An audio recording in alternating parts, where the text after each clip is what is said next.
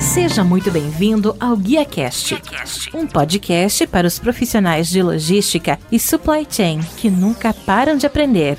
Compartilhamos toda semana as melhores práticas, desafios e informações para suporte às suas decisões, a fim de ajudá-lo a gerenciar a sua carreira e a sua empresa com mais eficiência. Uma consultoria independente, acionável e objetiva para os líderes do setor. Vamos ouvir.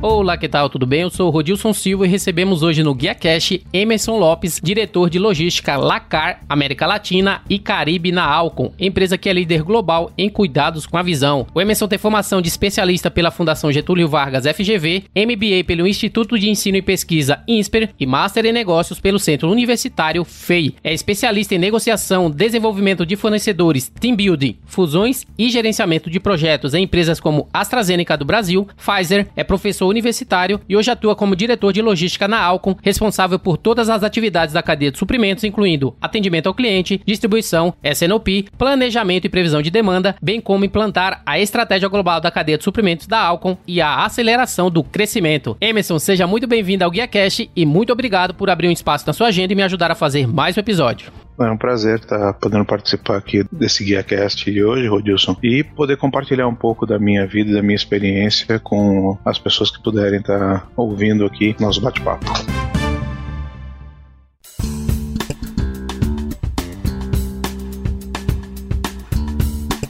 O Emerson, iniciando o nosso bate-papo, eu gostaria de saber um pouco mais sobre você como pessoa, sobre o Emerson. Eu dei uma fuçada no seu Facebook, eu vi que você estudou no Senai, você também estudou na FATEC, você é casado, é pai do Vinícius e da Larissa. Você poderia trazer pra gente aí um pouco do seu perfil pessoal, né, para que os ouvintes conheçam um pouco mais de você como pessoa, como pai, como filho, enfim, falar um pouco sobre você pessoalmente, por favor. Claro que sim. Como você conseguiu verificar, eu sou casado e tenho dois filhos. Meus filhos já estão em fase universitária, meu filho mais velho tem 25 anos, minha filha tem 21, então já, já estão numa fase bastante adiantada aí de estudo e preparação para a vida profissional. Como você viu, eu sou um ex-senaiano e estudei em escola pública minha vida inteira. Sou filho de um policial militar, ele era do Corpo de Bombeiros de São Paulo durante 30 anos, meu pai já é falecido. Minha mãe trabalhava como costureira em casa e numa oficina de costura e foi assim que a gente conseguiu ter a nossa vida, uma infância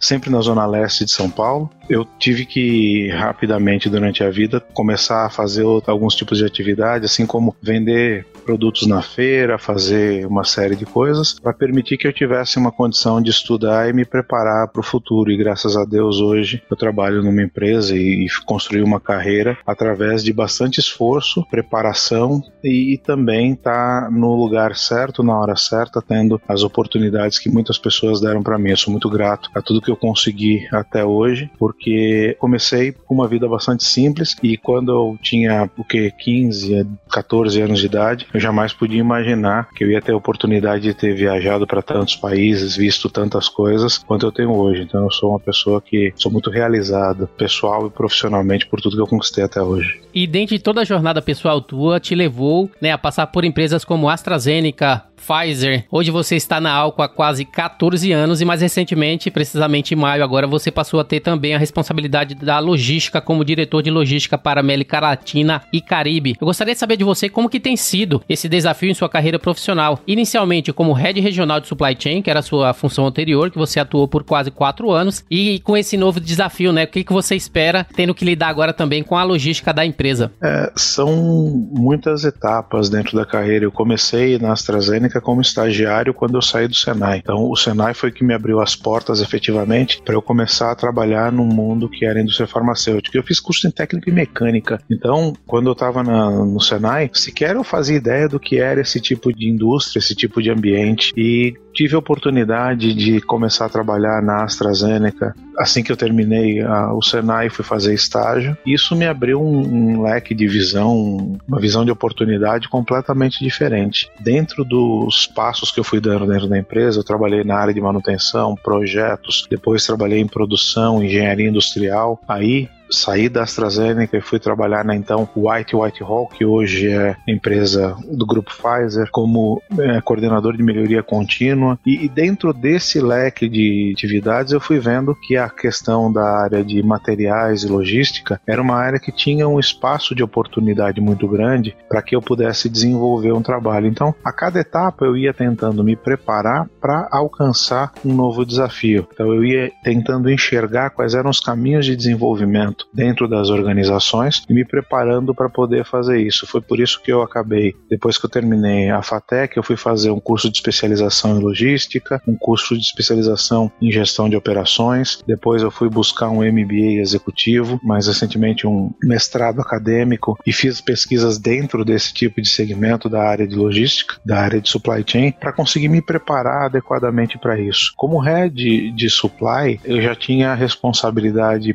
por lidar e interagir com diversos países, fazendo ponte de conexão entre as fontes de suprimento e a demanda de cada país, tentando fazer esse balanceamento. E agora, com essa recém alteração estrutural que a empresa sofreu, que eu absorvo a questão logística e de transporte, eu tenho tanto responsabilidade com relação ao inbound de transporte, então acompanhar o embarque e a movimentação de cada material, de cada produto que nós recebemos das diversas fábricas que a Alcon tem ao redor do mundo, fazer toda a questão de gestão, de movimentação, liberação da mercadoria, armazenagem, posicionamento, distribuição, pick pack, entrega para o cliente, gerenciamento da cadeia de transportes, para conseguir fazer com que a gente tenha um fluxo de distribuição e abastecimento muito interessante, muito bom. Os nossos clientes têm uma característica bastante peculiar. Nós, através da Alcon, atendemos a clínicas, hospitais, a médicos, a redes de farmácia, distribuidores. Então, nós temos uma questão logística que, para cada tipo de produto, muitas vezes, nós temos que montar uma cadeia de distribuição própria. A nossa capilaridade de entrega é bastante grande. Então, a Alcon, por essa característica da forma como ela opera, ela permite que, dentro de uma mesma empresa, a gente consiga ver um universo de formas de atendimento completamente diferentes. Então, quando eu saí da AstraZeneca para White e Pfizer, quando eu saí da Pfizer para Alcon, eu tinha uma visão de cadeia logística dentro da indústria farmacêutica muito voltada para movimentação para farmácias e alguns hospitais que eram atendidos. Na Alcon, essa visão mudou completamente. Então, a quantidade de processos que a gente faz, a quantidade de entregas é muito maior do que a gente fazia anteriormente, o que aumenta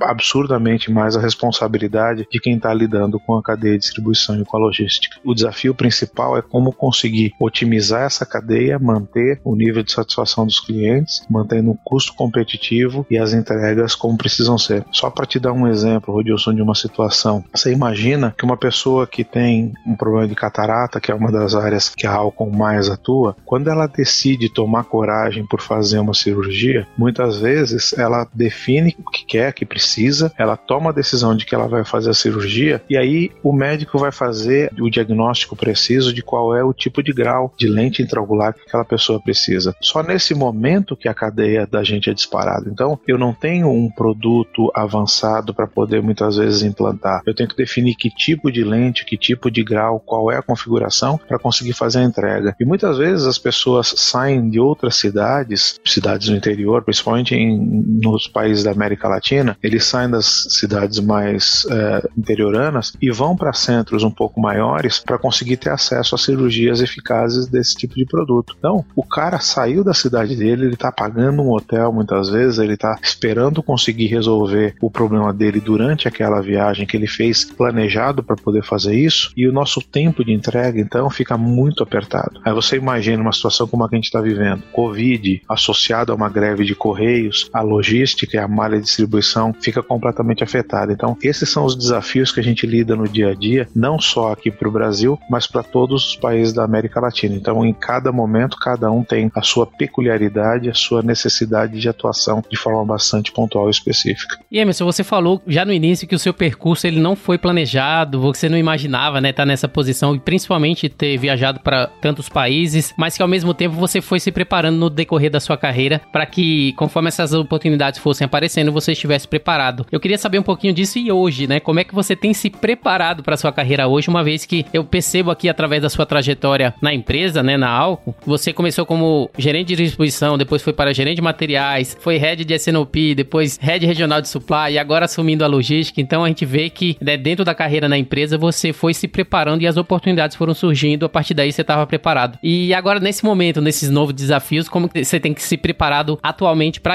ter o que é necessário para se manter, principalmente em uma posição de head numa empresa renomada como a Alcon? Bom, eu gosto sempre de pensar, eu olho o futuro, mas eu penso no próximo passo. Então, a, a minha forma de atuação sempre foi essa. Eu sempre tive um horizonte de olhar para frente, mas não adianta eu olhar para frente se eu não sei em quais pontos eu posso pisar no próximo passo. Então, eu sempre tentei conciliar essas duas coisas. Desde a minha primeira função, quando eu comecei como estagiário lá na AstraZeneca, eu tinha saído de um curso técnico, era estagiário e a oportunidade que teria para uma efetivação seria numa cadeira como projetista, que a empresa tinha uma cadeira vaga nessa condição e eu optei então por ir fazer FATEC e fui fazer um curso de tecnologia em projeto mecânico, justamente porque eu via que o passo seguinte para uma efetivação dentro da empresa era ter as qualificações necessárias para poder atuar dentro dessa função. E assim foi que eu desenrolei a minha carreira. Eu só consegui, por exemplo, fazer um curso de inglês ou estudar inglês com alguma profundidade, se a gente pegar quase 30 anos atrás, quando eu iniciei minha carreira profissional, os cursos online, a, internet não era a realidade que nós temos hoje. Então, para eu poder fazer um curso presencial, um curso de formação em idioma estrangeiro, eu precisei primeiro terminar a faculdade, porque eu já trabalhava durante o dia, fazia faculdade à noite, e aí o tempo disponível para eu conseguir fazer um curso de inglês adequado era muito pequeno, porque aqui naquela época eu já era casado e já tinha o meu primeiro filho, já tinha nascido. Então, também tinha as atividades e as atribuições como pai. Quando eu terminei a faculdade, eu entrei num curso de inglês, uma imersão um pouco mais pesada, para conseguir ganhar esse tempo perdido. Depois fui fazer uma pós-graduação em engenharia de produção, enxergando o que? Que estar inserido num ambiente da área industrial me permitiria ter mais flexibilidade de movimentação dentro da empresa se eu tivesse uma visão de produção mais adequada e conseguir, através dessa formação, passar para uma área de engenharia industrial, trabalhar em conjunto com o time de produção. Então eu sempre fui tentando enxergar quais eram as lacunas que existiam na organização para conseguir ocupar esse tipo de espaço. Hoje em dia, como é que eu me preparo? Eu continuo analisando e continuo trabalhando na questão de análise de processos acadêmicos, então pesquisa,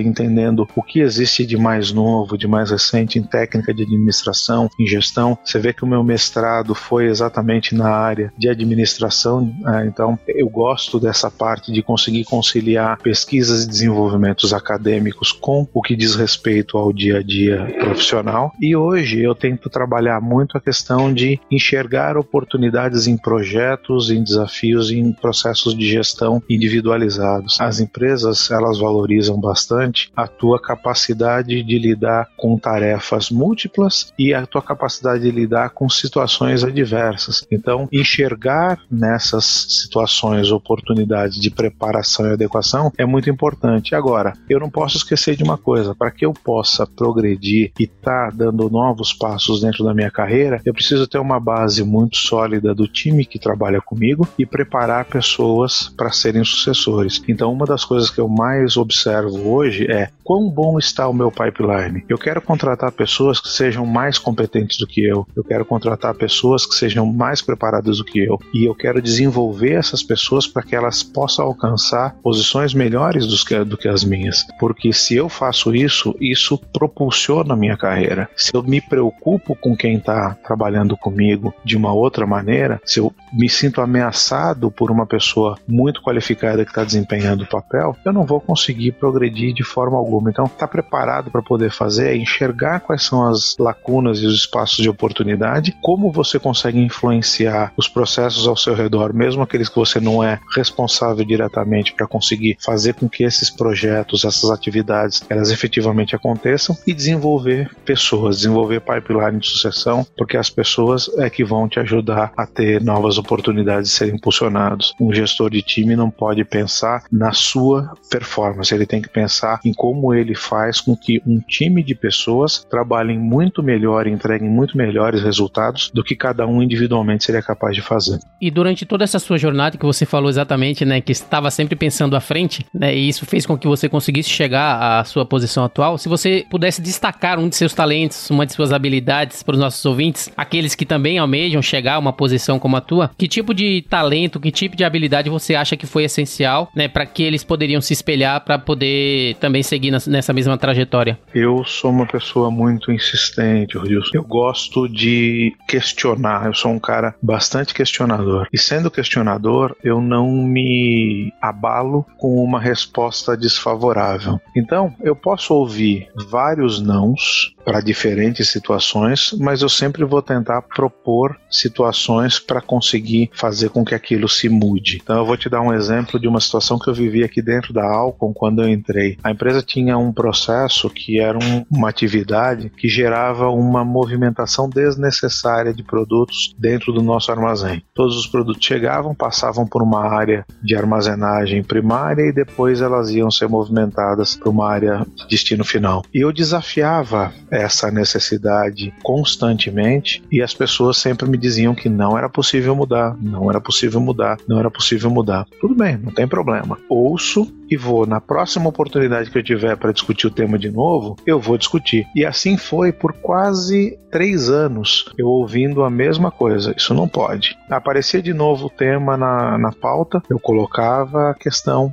e ouvia não pode. Aparecia o tema de novo, ouvia a questão, não pode. Até que um determinado momento que a gente teve uma mudança de sistema na empresa, nós precisamos redesenhar fluxos dentro do nosso processo e reescrever procedimentos. Naquele momento, eu apresentei uma proposta que foi avaliada pelo mesmo time que falava que não era possível, como: olha, se for nesses moldes, talvez seja possível a gente fazer algo sim e depois desses três anos a gente conseguiu eliminar uma etapa de movimentação que criava a necessidade, só para dar ideia de números, de que um operador de empilhadeira ele ficava o mês inteiro só fazendo esse tipo de trabalho. A gente conseguiu eliminar esse duplo trabalho e essa pessoa pôde estar disponível para poder fazer outras atividades. Então, é, essa minha condição de ouvir mas insistir sempre tentando apresentar aspectos alternativos para a mesma proposta é uma característica que eu mantenho até hoje. Eu acho que isso faz com que eu tenha uma resiliência para aquelas coisas que são colocadas, que são barreiras talvez vistas como muito difíceis de serem transpostas, mas que de alguma forma conseguindo apresentar ângulos diferentes de perspectiva para a solução apresentada, eu tenha conseguido avançar e conseguido criar soluções. Então eu acho que isso é uma das características que eu gosto de ter, que eu ouço das pessoas que é uma fortaleza no meu perfil e que eu quero manter né, dentro da minha forma de interagir, minha forma de atuar nas organizações. Excelente, eu acho que com esse pequeno resumo que a gente fez no início já deu para conhecer bastante sobre o Emerson Lopes da Alcon. O Emerson, partindo agora para conhecer um pouco sobre a empresa, né? A Alcon é líder global em oftalmologia, que traz uma herança de mais de sete décadas e tem como lema ajudar as pessoas a verem brilhantemente. Você poderia nos falar um pouco sobre a empresa, né? Como que ela está inserida no mercado brasileiro? Fala um pouquinho da Alcon, né? Essa empresa que você está aí já há 14 anos. Olha, trabalhar na Alcon é uma questão bem interessante, é uma empresa apaixonante importante você poder fazer parte de algumas das etapas do, do processo de distribuição e movimentação de produto e ver o efeito que esses produtos, que essas coisas conseguem gerar nas pessoas. Eu vou citar um caso para você de uma situação que aconteceu essa semana. O nosso CEO estava dando um depoimento sobre uma pessoa nos Estados Unidos. Era um paciente com catarata. Essa pessoa já não tinha mais habilidade de distinguir cor. Ela não tinha capacidade de perceber perceber diferenças de nuances de cores e, obviamente, a acuidade visual dessa pessoa já estava bem, bem afetada. Durante agora a quarentena, a condição foi se deteriorando um pouco mais e a pessoa tomou a decisão de fazer uma cirurgia, fez a cirurgia de catarata no primeiro olho, fez a cirurgia de catarata no segundo olho depois de um intervalo de tempo e teve uma mudança na sua forma de enxergar o mundo. Esse rapaz, esse senhor, ele pegou o carro dele, descobriu onde era a fábrica que a empresa tinha mais próxima da casa dele, foi até lá, parou na portaria, o time de segurança teve a sensibilidade de entender o que aquele senhor queria, conversou com ele, ouviu o caso dele e o que ele queria era agradecer a alguma pessoa da empresa por ter feito produtos que permitiram que ele pudesse voltar a ter uma qualidade de vida diferenciada, uma qualidade de vida melhor. Então, é essa situação, essa questão de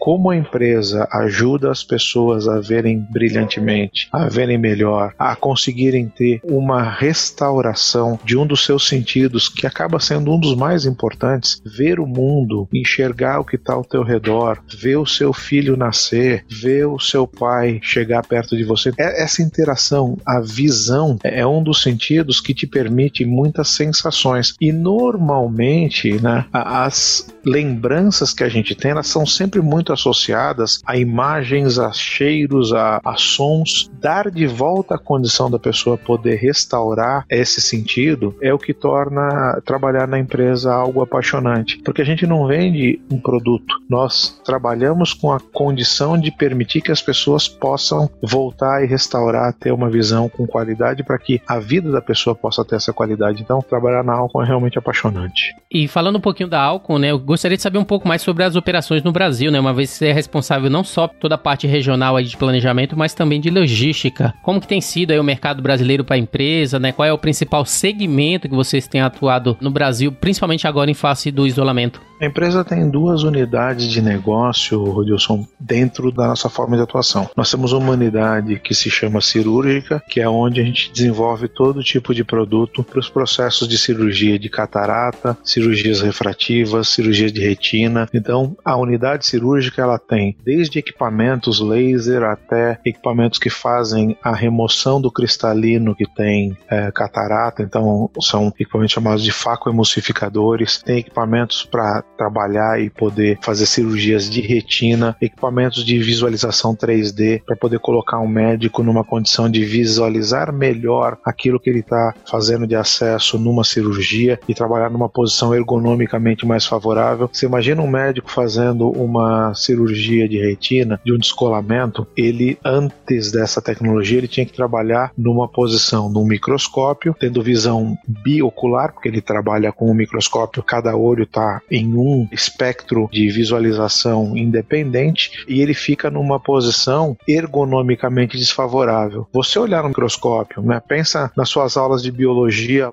lá no ginásio, né? Você olhar no microscópio não é a posição mais confortável do mundo, mas você fica por alguns segundos, alguns minutos. Você imagina um médico, um cirurgião, tendo que ficar nessa posição por 3, 4, 5 até 8 horas fazendo alguns tipos de cirurgia de reconstrução de retina. O médico sai de lá com uma condição de saúde própria muito afetada. Então, os equipamentos, novas tecnologias permitem que isso seja feito de uma forma muito mais ergonomicamente favorável, com melhor qualidade de visão. A outra divisão que nós temos, a Vision Care, para cuidados com os olhos, tem produtos para olho seco. Se a gente pensar aqui no nosso isolamento social e nas nossas interações, está acontecendo muito mais através da tecnologia, é uma tendência muito grande das pessoas deixarem de piscar ou piscar muito menos menos. Você fica concentrado numa tela, você tem o brilho da tela no seu olho, e como você fica com um ponto de visão muito focado na tela do computador, você tem uma tendência de piscar menos do que deveria. Então o teu filme lacrimal deixa de proteger o teu olho. Com isso você acaba tendo alguns tipos de afetação. Imagina, uma cidade como São Paulo, poluída, ou trabalhar num ambiente que tem ar condicionado, que a umidade do ar é muito mais baixa, então você perde a umidade do teu filme lacrimal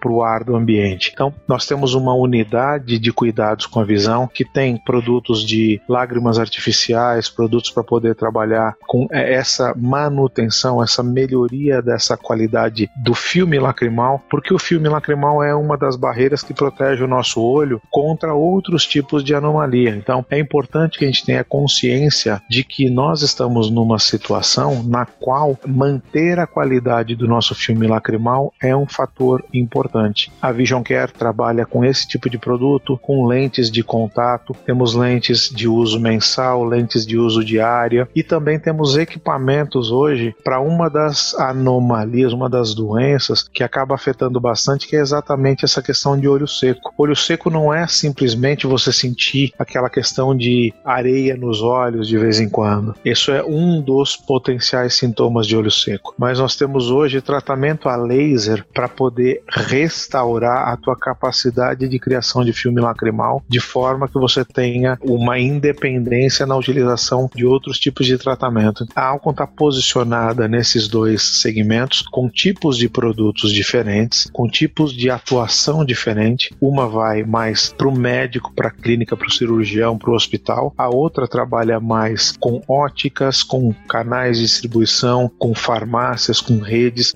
os dois negócios se suplementam justamente porque o nosso foco de atuação é com a visão. Sendo assim, nós precisamos trabalhar essa visão de uma forma mais abrangente, mais compreensiva. Então, essas duas unidades de negócio trabalham de maneira a dar e oferecer para o oftalmologista e para os pacientes que o oftalmologista trata uma atenção mais completa de um portfólio completo de produtos e soluções.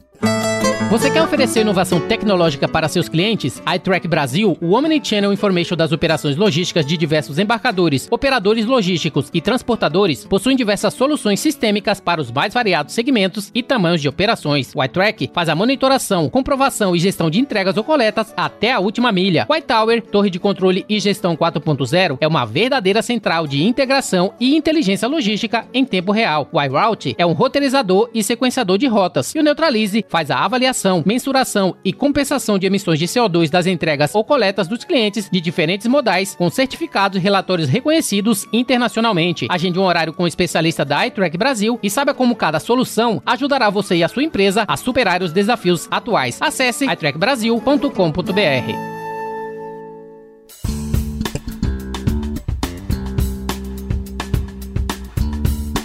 Excelente, você praticamente você citou grande parte daquilo que eu tenho passado todo dia, porque principalmente essa parte de vision care, depois que eu fiz a cirurgia de miopia, é de refração, você fez é, é de refração, meu olho ficou muito seco, então é algo que eu sofro bastante, é até bom saber que a Alco tem se preocupado com isso e provido aí os materiais necessários para que a gente que sofre com isso consiga, né, ter ali um auxílio e consiga ter uma qualidade de vida melhor. É partindo pro ponto de que você falou, inclusive, citando aquele exemplo dos Estados Unidos, é que uma pessoa ela foi até a fábrica e gostaria de agradecer né, o pessoal que criou produtos que mudou a qualidade de vida dela. Eu gostaria de saber com relação à estrutura geral de fabricação da empresa, né, a nível mundial. Se vocês têm fábrica no Brasil, as fábricas é só no exterior, se os produtos estão vindo importados. Como que é feito? Como que é essa estrutura de fabricação da empresa no mundo todo, dentro desses dois segmentos que você mesmo falou, né, que é de cirurgia e vision care? Nós temos as fábricas, elas estão posicionadas ao redor do mundo. Então nós temos fábrica nos Estados Unidos, temos fábricas na Europa, temos temos fábricas na Ásia. Aqui no Brasil, a Alcon teve uma fábrica durante muitos anos. Com a fusão com a Novartis, essa fábrica passou a integrar o grupo Novartis, mas como nós tivemos o nosso spin-off da Novartis o ano passado, essa fábrica permaneceu na estrutura da Novartis, mas ela ainda presta serviço de fabricação de alguns desses produtos para olho seco, são fabricados aqui na fábrica do Butantan. Então, hoje a fábrica do Butantan, ela tem uma bandeira de logo Novartis, mas ela continua fabricando localmente alguns dos produtos deste portfólio de olho seco para Alcon. Outras fábricas dessa mesma família de produtos nós temos nos Estados Unidos, mais precisamente no Texas, que é a origem da empresa, é uma empresa baseada no Texas, fica uma unidade de fabricação lá, e nós temos uma fábrica também que produz esses produtos de olho seco em Singapura. Para a parte de lente de contatos, a produção é Estados Unidos, basicamente fazendo para todo o mercado norte-americano, uma fábrica na Europa que atende o restante do mundo numa gama de produtos e duas fábricas na Ásia que fabricam para outros mercados, inclusive o asiático, e parte desses produtos vem para o mercado da América Latina. Quanto à linha de produtos cirúrgicos, nós temos uma fábrica na Califórnia, fábricas na Europa que atuam e fazem esses equipamentos para o mundo inteiro. A nossa malha operacional, ela acaba precisando trabalhar muito a questão de logística de movimentação e isso se torna um um ponto chave, porque só para você ter uma ideia de números de ordem de grandeza, Rodilson, quando a gente está falando de uma lente de contato, eu não tenho uma lente para todas as pessoas. Eu tenho uma categoria de lente e para cada grau é um código de item diferente, porque ela tem algumas especificidades geométricas que fazem com que um produto seja diferente do outro, porque ele precisa gerar a correção de refração da luz para garantir que a pessoa vá ter a sua acuidade visual. Então, a Alcon hoje, mundialmente, ela trabalha com milhares e milhares de SKUs diferentes. No Brasil, para te dar uma ideia de grandeza, nós estamos falando que o nosso estoque aqui tem quase 50 mil SKUs diferentes entre a linha cirúrgica e a Vision Care. Então, essa complexidade de trabalhar com 50 mil SKUs e gerenciando o estoque de 50 mil itens é bastante importante, é bastante complexo. Além disso, nós temos vários produtos que já são serializados, então cada item tem uma codificação unitária para poder garantir que eu tenha a rastreabilidade dele desde o momento em que ele é fabricado até o momento que ele é utilizado num paciente ou por um médico, por quem vai fazer o consumo desse item. Então, é uma cadeia estruturada para poder garantir que nós tenhamos visibilidade de tudo o que acontece. A logística é o ponto de apoio, vamos colocar dessa maneira, do que diz respeito à nossa capacidade de atendimento do mundo inteiro, porque alguns produtos são fabricados em escala global em uma fábrica, mas nós temos que movimentá-los e fazer com que eles cheguem no seu destino final. É uma integração muito forte entre a área de fabricação e a área de supply chain para conseguir fazer com que todos os produtos sejam movimentados e levados para os destinos onde eles precisam estar. Excelente, acho que já deu para conhecer bastante aí sobre a Alcon, conforme a gente falou desde o início. É a empresa que ajuda as pessoas a verem brilhantemente. Partindo um pouquinho um pouco, falando um pouco sobre você mais uma vez, o Emerson, como parte do seu papel na empresa, você destacou no LinkedIn a necessidade de implantar estratégias globais da cadeia de suprimentos e acelerar o crescimento. Eu gostaria que você pudesse trazer pra gente como é que você tem conseguido medir o sucesso nesse papel em acelerar o crescimento da empresa no Brasil, em face dos últimos três anos, que a gente sabe que o Brasil, ele praticamente não tá crescendo, né? A gente sempre fala que a economia meio que anda de lado, em face do cenário desfavorável, não só agora por causa do Covid, mas nos últimos três anos tem acontecido isso. Como é que você tem conseguido medir o sucesso nesse papel de acelerar o crescimento da empresa no Brasil? Bom, a empresa mede de forma bastante objetiva. A verificação de resultados de crescimento dentro de vendas contra o que nós estamos efetivamente despendendo em relação a custo. O objetivo nosso é sempre trabalhar o crescimento dentro da questão de faturamento, conseguir entregar o resultado nessa, nesse sentido de números crescentes ao longo do tempo e, e conseguir fazer com que o nosso custo operacional seja controlado e não aumente de forma desproporcional em relação à venda. Mas para conseguir fazer com que esse crescimento da empresa aconteça, a Alcon tem desenvolvido e lançado produtos de novas tecnologias. Então, se a gente for olhar dentro do nosso portfólio, grande parte do nosso faturamento e do nosso crescimento tem vindo de produtos novos. Então, nós temos uma lente nova, é uma lente trifocal, chama Panoptics. Essa lente ela permite que uma pessoa que fez uma cirurgia de catarata tenha sua visão restaurada, tanto para próximo quanto para média distância, quanto para longe. Então, você tem além da correção da catarata, uma lente que em grande parte dos casos, na grande maioria das situações, ela evita que a pessoa precise utilizar óculos porque ela é uma lente intraocular trifocal. Então você consegue com isso ter uma acuidade visual restabelecida, não só o restabelecimento por conta da catarata. Então veja, a introdução de novas tecnologias permite que a empresa consiga manter o seu ritmo de crescimento planejado, fazendo com que a gente tenha então uma condição de manter e continuar o desenvolvimento e o crescimento no mercado. Já na parte da linha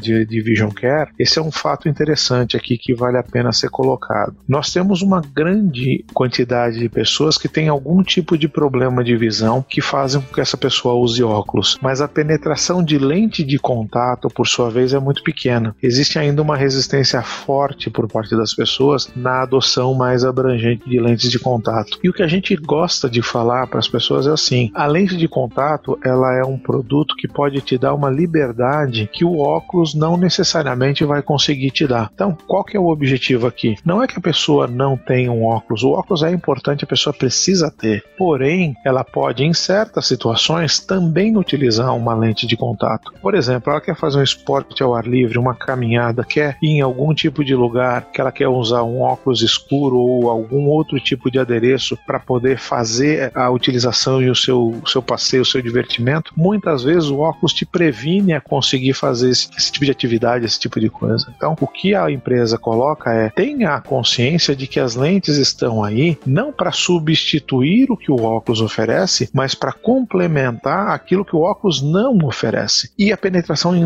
na América Latina, de forma geral, ela é muito pequena. No Brasil, ela é muito pequena. Nós estamos falando aí de que um potencial de pessoas que poderiam utilizar lentes, nós atendemos a um público do que? De 2, 3% dessa quantidade. Então, existe um espaço grande no mercado por uma falta de adesão específica no mercado brasileiro para esse tipo de produto. Então, ainda existe um potencial muito grande no mercado a ser explorado e essa um dos fatores, essa é uma das alavancas de possibilidade de desenvolvimento do nosso mercado no que diz respeito à área de oftalmologia. Excelente, Emerson. Indo para as últimas perguntas, né? A gente falou no início que você assumiu a diretoria de logística. E quando se fala de logística, a gente fala muito em muitas pessoas, né? Aí você tem o número de colaboradores com certeza agora muito maior do que você tinha anteriormente debaixo da sua tutela. Eu gostaria de saber de você quantas pessoas que você tem sobre sua responsabilidade hoje e como é que você lida com essa pressão, né, de um gestor, uma empresa como a Alcon, com essa responsabilidade, sabendo que todos eles dependem dos seus erros e também dos seus acertos. Bom, hoje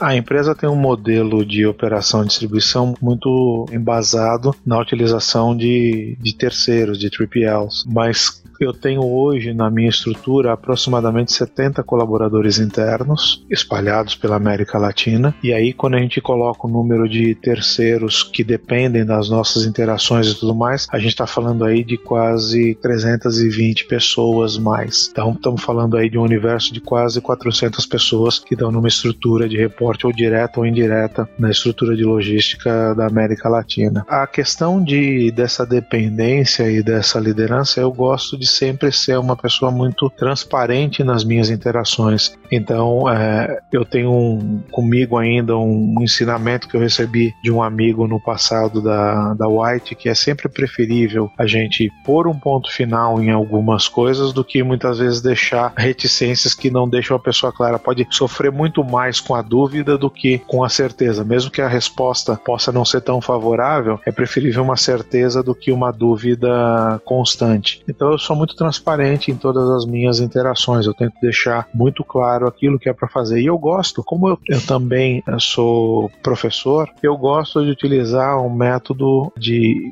desenvolvimento das pessoas muito mais fundamentado por questionamento. Então, eu tento fazer com que a pessoa pense naquilo que é a resposta e não dar para a pessoa a resposta, porque isso vai fazendo com que a pessoa também desenvolva um senso crítico maior e ela começa a ser uma pessoa que questiona mais aquilo que está fazendo essa metodologia socrática que eu gosto de utilizar, de fazer perguntas para que as, as respostas que a própria pessoa está dando sejam os seus guias de tomada de decisão, para mim é uma metodologia que ajuda as pessoas a se desenvolverem. E é o que eu mais busco, tentar desenvolver os meus colaboradores para que o encadeamento disso funcione. E a gente tem um, um índice de desenvolvimento de pessoas bem interessante, porque se eu for olhar hoje as pessoas que estão respondendo para mim no meu meu nível de staff, meu nível primário, todos eles vieram de posições menores dentro da própria organização que foram crescendo dentro da empresa, recebendo oportunidades e promoções ao longo do tempo de jornada de cada um individualmente, e todos eles chegaram numa cadeira bem mais alta do que eles entraram aqui na organização. Isso é cascateado para os outros níveis da empresa. Então a gente gosta de trabalhar o desenvolvimento das pessoas, permitindo que elas tenham oportunidade e sejam desafiadas e preparadas para assumir novas oportunidades no futuro. Então, por um lado, instigante, é desafiador. A gente muitas vezes fica preocupado e o sono deixa de chegar no horário que deveria, porque a gente está preocupado com as pessoas que estão na nossa estrutura. Mas ser transparente, ser autêntico nas inter-relações que a gente tem, acho que é a única forma real que a gente tem de poder lidar com esse tipo de situação. Ué, mas dentre as suas principais realizações profissionais, existe alguma realização que você se orgulha mais? Qual delas que você se orgulha de ter feito na sua carreira? Sendo 100% honesto contigo, eu poderia falar de algumas realizações de criações de, de depósitos, reformas, mudanças e tudo, mas eu coloco que a minha principal realização profissional é ver algumas das pessoas com quem eu trabalhei durante a minha carreira terem o seu desenvolvimento profissional e terem o seu crescimento. Eu olhar para poder uh, entender e enxergar que de alguma forma eu colaborei para que as pessoas pudessem crescer na sua carreira profissional. Isso é realmente o que me orgulha. Talvez se você tivesse me perguntado isso há alguns anos atrás, a minha resposta seria algum projeto específico. Hoje em dia, seguramente é ter conseguido contribuir para que várias pessoas tivessem podido progredir e crescer na sua carreira através de algum tipo de interação que tiveram comigo. Isso é o que me, isso é o que me deixa feliz. Então, quando eu me aposentar daqui a alguns anos e eu conseguir ter visto que eu ajudei algumas pessoas a se tornarem profissionais mais competentes, a profissionais que alcançaram o sucesso, isso é o que vai realmente ter me deixado feliz. Emerson, para mim a última pergunta, né, como um grande executivo que detém aí inúmeras responsabilidades, sempre existe a necessidade de balancear a vida familiar com a vida profissional. Eu gostaria de saber de você como é que você mantém esse equilíbrio, né, a fim de manter a mente sã e desempenhar o seu papel como gestor. Eu vejo que muitas pessoas encontram esse equilíbrio através da religião, já outras buscam por esportes, já outros buscam por viagens. Gostaria de saber o que que tem funcionado para você. Eu gosto muito de passar um tempo com minha família, de estar em, em conjunto. Eu gosto de cozinhar é uma terapia para mim, mas é, a religião para mim é algo que me alimenta. Então, eu canto mal e toco mal, mas eu ainda assim canto e toco na igreja. Isso faz com que eu me aproxime de Deus, que eu tenha como fonte de nutrição realmente estar tá seguindo a minha religião. Eu sou católico. Eu participo de grupos de oração. Eu tento é, me manter então em relação a essa parte equilibrado. Tendo oportunidade de viajar eu sempre gosto muito de viajar porque é uma oportunidade de ampliação da, da parte cultural que para mim faz toda a diferença e, e ter ficar ter conversado e falado com a minha família. Acho que esses são os pontos principais do que me permite me manter equilibrado. Mas eu acredito que sem uma dessas vertentes eu não conseguiria ter esse equilíbrio, esse balanceamento. A religião é fundamental para mim. Ter amigos ao meu redor, pessoas do bem, pessoas que me ajudam a ser alguém melhor, ter a minha família por perto, viajar e poder esparecer. E em alguns momentos, vou te falar, Rodilson, eu gosto de muitas vezes sentar em frente à televisão assistindo qualquer tipo de programa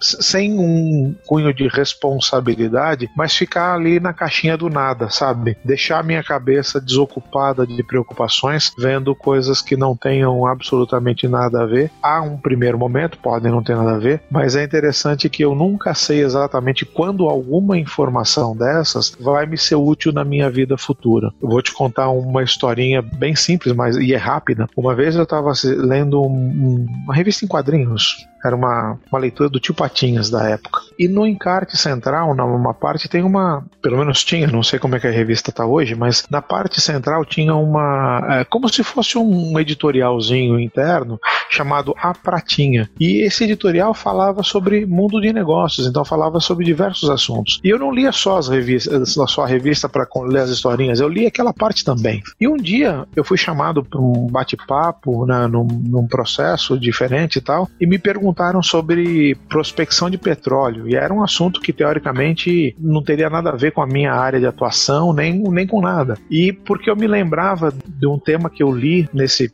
pequeno local, né? Eu lembrava de uma informação que falava sobre prospecção de postos de petróleo e como funcionava em uma determinada região. Eu consegui trocar ideia com a pessoa a respeito daquele assunto. E falou assim: Nossa, como é que você ficou sabendo disso? Eu falei assim: ah, lendo revista em quadrinhos. Então, você nunca sabe exatamente de onde vai vir alguma fonte de informação que te vai ser útil no futuro. Então, absorva todas as informações, independente delas te parecerem tolas num primeiro momento. Você nunca sabe sabe quando você vai poder utilizar alguma dessas informações para uma interação importante no futuro. Aproveite para absorver, independente dela ser aparentemente útil ou não. Excelente, Emerson. Essa foi minha última pergunta. Eu gostaria de agradecer a sua participação e disponibilidade em compartilhar de toda a sua história com os ouvintes do Guia Cast. Você poderia, para finalizar, deixar os seus contatos, os contatos da Alcon e as suas considerações finais, por favor? Claro que sim. Para quem quiser entrar em contato comigo, meu e-mail é emerson.lopes.alcom.com. Podem me escrever.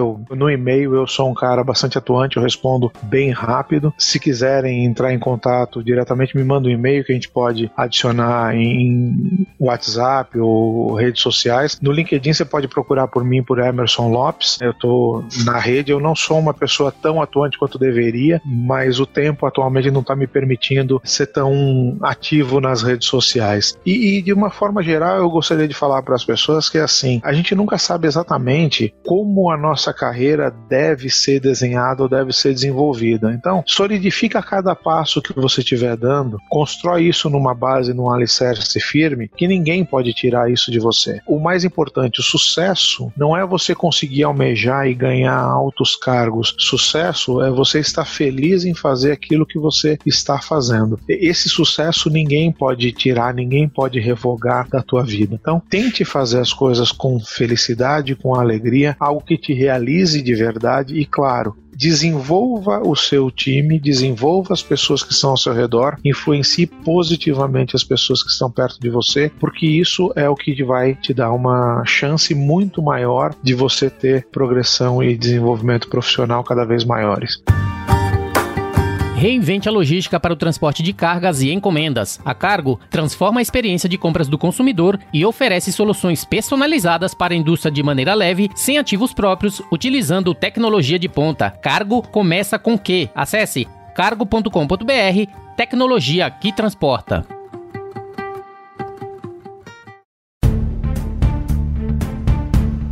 Muito bem, o Guia Cash teve a honra de receber Emerson Lopes, diretor de logística Lacar na Alcon. E se você gostou desse episódio, você pode compartilhar com seus colegas, amigos e profissionais de supply chain e, se possível, deixe uma avaliação e um comentário em ratedespodcast.com/guiacash. Você também pode me encontrar no LinkedIn, é só procurar por Rodilson Silva, comunicador logístico multiplataforma. E caso tenha alguma notícia relevante, evento, reportagem, opiniões e tendências do mundo da cadeia de suprimentos que gostaria de dar destaque no Guia Cash, envie uma mensagem direta através do Instagram Instagram para guia underline corporativo, Twitter arroba Rodilson S ou através do e-mail rodilson arroba guiacorporativo.com.br. Eu sou Rodilson Silva com Emerson Lopes que te envia um Guia Cash abraço. Até a próxima. Tchau, tchau.